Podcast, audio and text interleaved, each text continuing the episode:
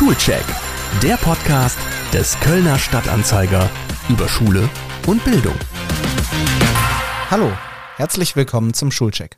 Mein Name ist Hendrik Geisler und ich spreche in diesem Podcast regelmäßig mit Expertinnen und Experten über kluge Lösungen für Schule, Unterricht und die Bildung von morgen. Heute melde ich mich aber mit einer etwas anderen Folge, einer Spezialfolge.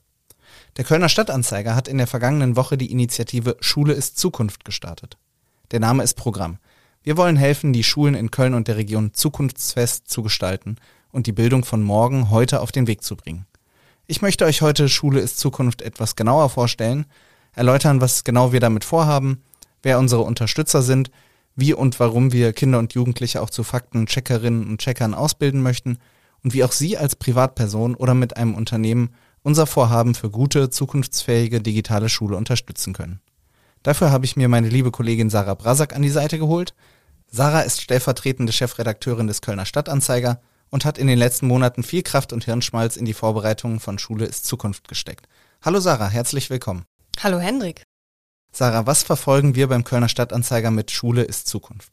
Also, dass wir uns so intensiv um gute digitale Schulen bemühen, das ist für den Kölner Stadtanzeiger eine Herzensangelegenheit. Ähm, wir erinnern uns, dass ja auch äh, die Redaktion in der Krise sehr viele E-Mails von Lehrerinnen und Lehrern und Schülern bekommen hat und äh, ja, die alle gesagt haben, läuft nicht so gut in der Schule und da haben wir ja wirklich in den vergangenen Monaten auch schon sehr, sehr viel zu gemacht. Jetzt kommt aber noch hinzu, dass der Kölner Stadtanzeiger 401 Jahre alt geworden ist, beziehungsweise um genau zu sein, nicht der Kölner Stadtanzeiger, sondern der Verlag Dumont, zu dem der Kölner Stadtanzeiger gehört. Ähm, die 400-Jahr-Feier im vergangenen Jahr musste ausfallen. Da fing die Corona-Pandemie erst an. Das hat Feiern unmöglich gemacht und wir waren noch nicht in der Stimmung, um zu feiern. Jetzt feiern wir 401 und ähm, das möchten wir intensiv nutzen, um den Blick nicht wie bei Jubiläen üblich zurück, sondern nach vorne zu richten, nämlich diese Eins in den Blick zu nehmen. Wir möchten also Zukunft mitgestalten und den Menschen in Köln und dem Rheinland was zurückgeben. Und ja, da eignet sich natürlich dieses brennende Thema gute digitale Schulen. Ähm, wir wollen besonders in den Blick nehmen die Kinder und Jugendlichen, die in der Krise noch viel stärker betroffen waren als viele andere Teile der Gesellschaft. Die konnten ja nicht nur ihre Freunde über lange Zeit nicht sehen und haben Erfahrungen verpasst, die man eigentlich gar nicht aufholen kann, sondern auch die Schulen waren monatelang geschlossen und der Distanzunterricht hat dann ja nochmal ganz gravierend aufgezeigt, welche riesigen Lücken es auch 2021 noch in der Digitalisierung von Bildung gibt. Ja, und wir haben uns jetzt mit unserer Initiative Schule ist Zukunft auf die Fahne geschrieben, dabei zumindest mitzuhelfen, einige dieser Lücken zu schließen. Ich werfe jetzt nochmal einen kurzen Blick zurück, um es einzuordnen, wie wir mit unseren Bemühungen um eine bessere Schule gestartet sind. Im Winter haben wir über acht Wochen unsere Online-Umfrage Schulcheck, die dann ja auch Namensgeber dieses Podcasts wurde, durchgeführt. Wir wollten von Eltern, Lehrenden und Schülerinnen und Schülern wissen, welche Herausforderungen gibt es denn überhaupt noch bei der Digitalisierung von Schulen und welche Hürden stehen dem noch im Weg. 11.000 Menschen haben mitgemacht und die Ergebnisse waren bezeichnend. Ich habe davon mal ein paar mitgebracht. Zum Beispiel hat der, liegt der Anteil der Schulen mit digitalen Endgeräten für alle Schülerinnen und Schüler bei nur 3,4 Prozent. Jedes fünfte Kind kommt im Unterricht nie mit digitalen Lehrmitteln in Berührung. Zwei Drittel der Lehrerinnen und Lehrer hatte vor Corona nie eine Fortbildung zu digitalem Unterricht. 80 Prozent von ihnen wünschen sich aber genau solche Fortbildungen jetzt dringend. Und ein weiteres Ergebnis, an 40 Prozent der Schulen kümmert sich niemand um die Digitalgeräte. Das müssen Lehrerinnen und Lehrer noch nebenbei machen. Das alles hat dazu geführt, dass wir unsere Bemühungen für eine bessere Schule noch intensiviert haben. Jetzt ist meine Frage, was soll Schule ist Zukunft genau erreichen, Sarah? Ja, wir möchten gemeinsam mit den Verantwortlichen in der Politik und auch den Schulämtern, aber auch engagierten Partnerunternehmen, die zum Teil ja genauso tief in Köln und der Region verwurzelt sind wie Dumont oder der Kölner Stadtanzeiger, etwas für Schulen, für Schülerinnen und Lehrkräfte bewegen.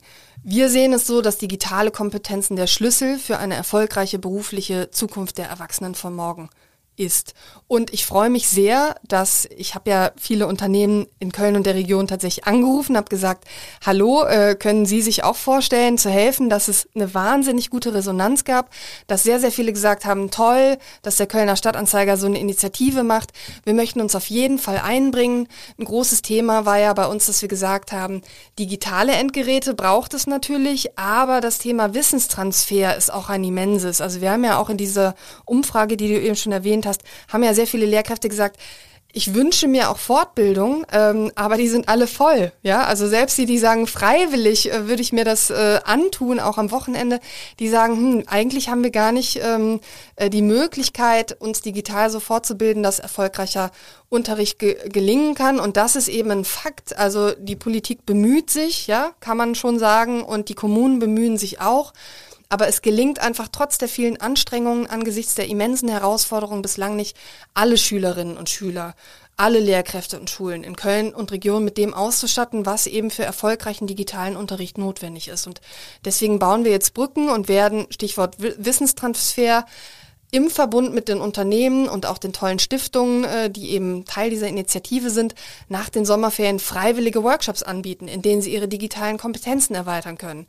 Nur ein Stichwort, ja. Also alle Lehrerinnen und Lehrer in Köln, die haben 11.000 sind es ungefähr, haben iPads in der Corona-Krise zur Verfügung gestellt bekommen, mit denen sie Distanzunterricht eben wahrscheinlich bei vielen dann auch frontal irgendwie realisieren konnten. Und die haben jetzt diese iPads und fragen sich, was machen wir damit eigentlich, wenn wir wieder zusammen in der Klasse sind, um den Unterricht besser zu machen und auch um Kinder an dieses Thema ähm, Tablets heranzuführen. Und solche Workshops wird es dann nach den Sommerferien eben geben. Ähm, das war auch zum Beispiel ein Wunsch vom Kölner Schulamt. Deswegen hatte ich mit dem Kölner Schulamt vorher gesprochen, weil mir natürlich wichtig war, dass wenn Partnerinnen und Partnerunternehmen oder Stiftungen Geld geben, dass damit am Ende genau diese Fortbildungen ermöglicht werden, die auch gebraucht werden, dass wir also nicht am Bedarf vorbei etwas anbieten können. Und dann gibt's natürlich noch das andere große Thema, neben den Fortbildungen, und das sind zum Beispiel digitale Endgeräte, insbesondere für Kinder und Jugendliche, deren Eltern sich keinen Computer leisten können, ja, und die keinen Laptop zu Hause haben und für die schon der Distanzunterricht super schwierig war und ähm, für die es aber auch in Zukunft wichtig sein wird, dass sie sich mit dem Thema Computer zu Hause in irgendeiner Form vertraut machen müssen, weil alle werden früher oder später mit einem Computer und Laptop arbeiten müssen. Das gehört einfach heutzutage zur Bildung mit dazu und deswegen haben wir eine Kooperation mit der Initiative Hey Alter auch im Rahmen dieser Initiative. Hey Alter ist ein gutes Stichwort, um über unsere Unterstützer zu sprechen. Die möchte ich nicht unerwähnt lassen, äh, denn sie haben auch viel Anstrengung jetzt reingesteckt im Verbund mit uns.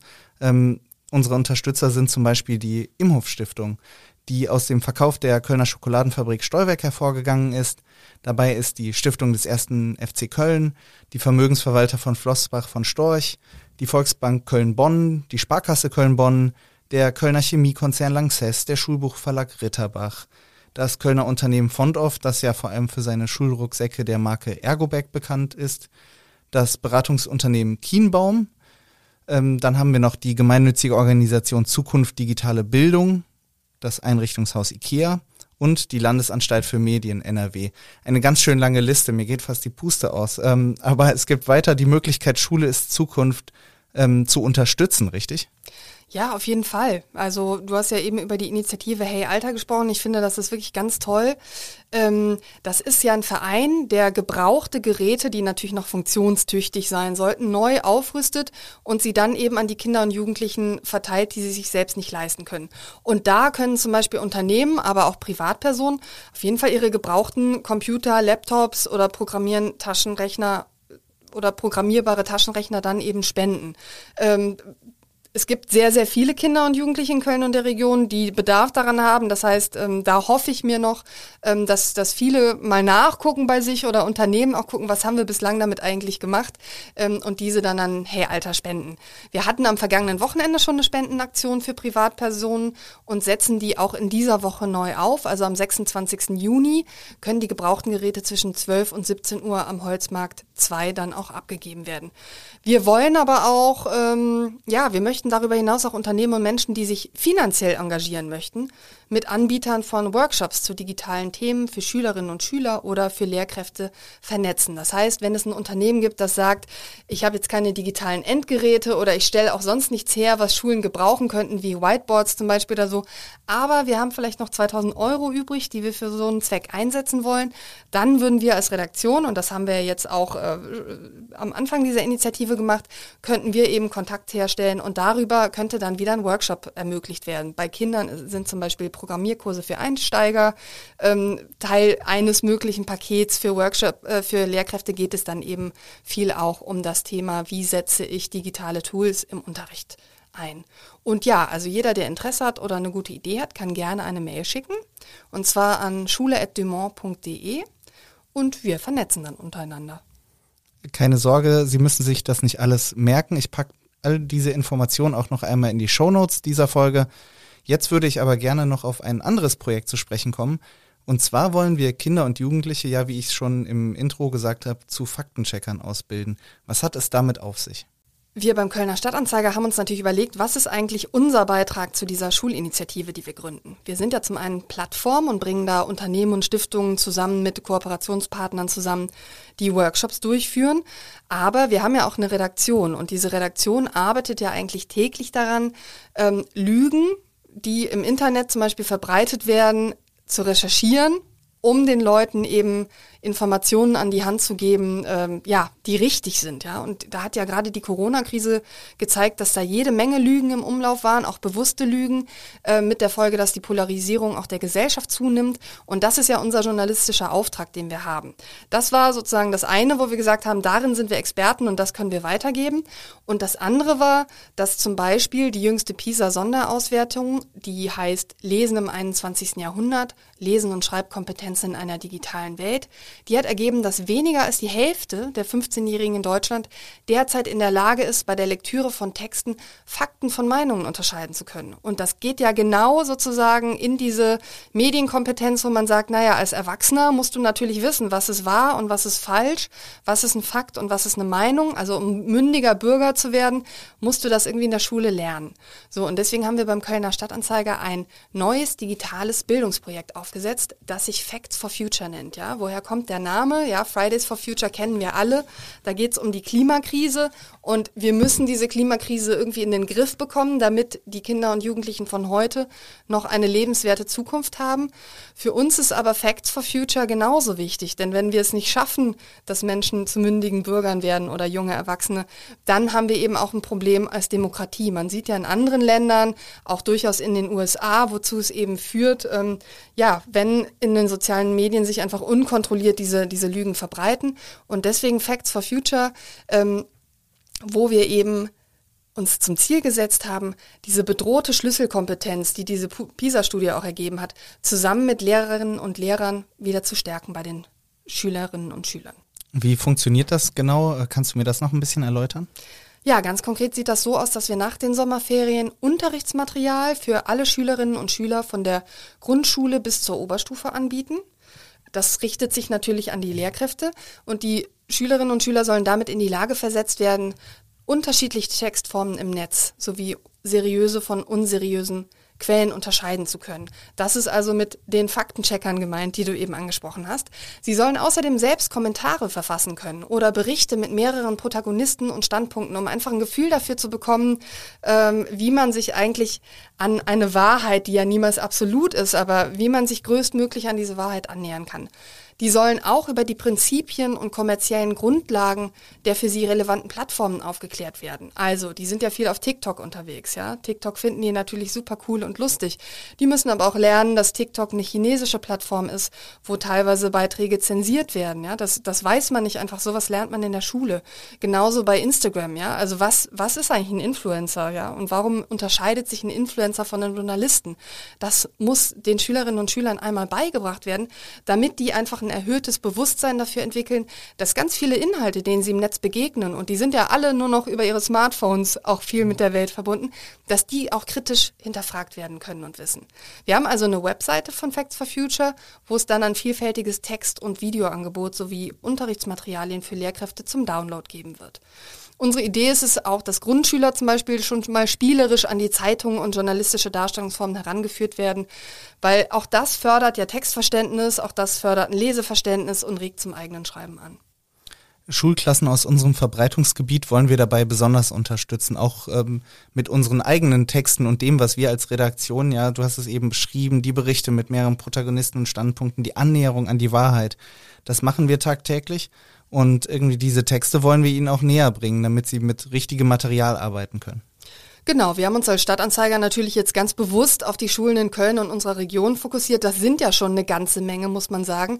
Wir können natürlich als Kölner Stadtanzeiger nicht sämtliche Schulen in Deutschland in den Blick nehmen. Ja, das würde auch unsere, unsere Kräfte ein wenig übersteigen. Aber natürlich die Schulen, die wir jetzt auch erreichen mit unserem Angebot, ähm, auch unserem Workshop-Angebot, die wollen wir in den Blick nehmen. Und da gibt's dann verschiedene Möglichkeiten, wie wir die unterstützen. Zum einen natürlich Facts for Future. Es gibt dieses, dieses äh, Unterrichtsmaterial. Ähm, wir werden aber auch für alle Schulen in Köln ermöglichen, dass sie über den Projektzeitraum kostenlose Digitalabos vom Kölner Stadtanzeiger erhalten, damit die Schülerinnen und Schüler auf ksda.de ähm, alle Texte frei lesen können und sich selber einen Eindruck davon machen können, was ist das eigentlich, dieser Journalismus.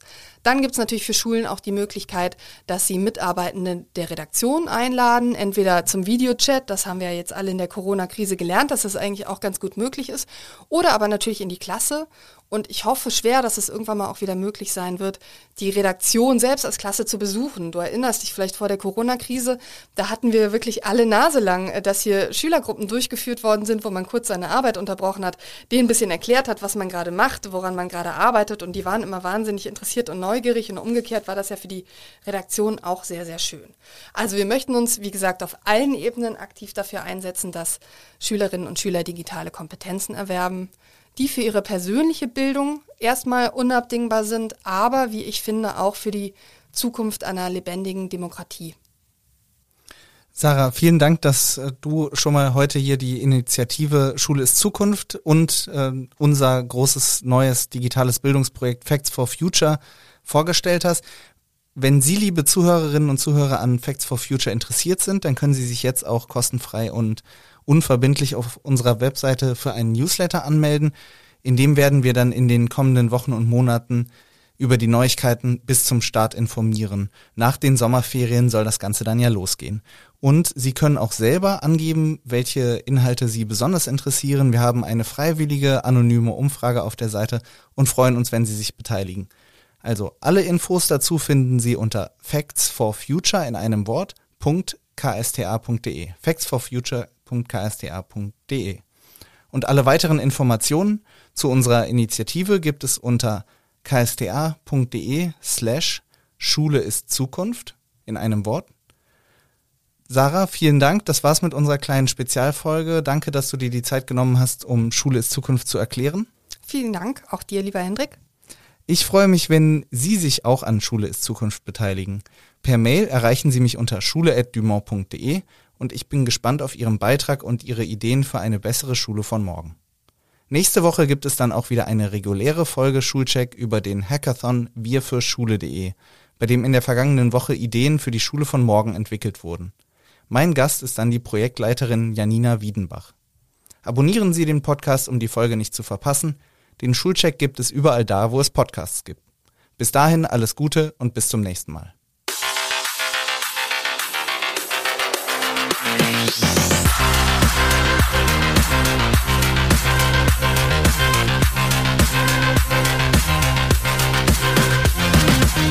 Check.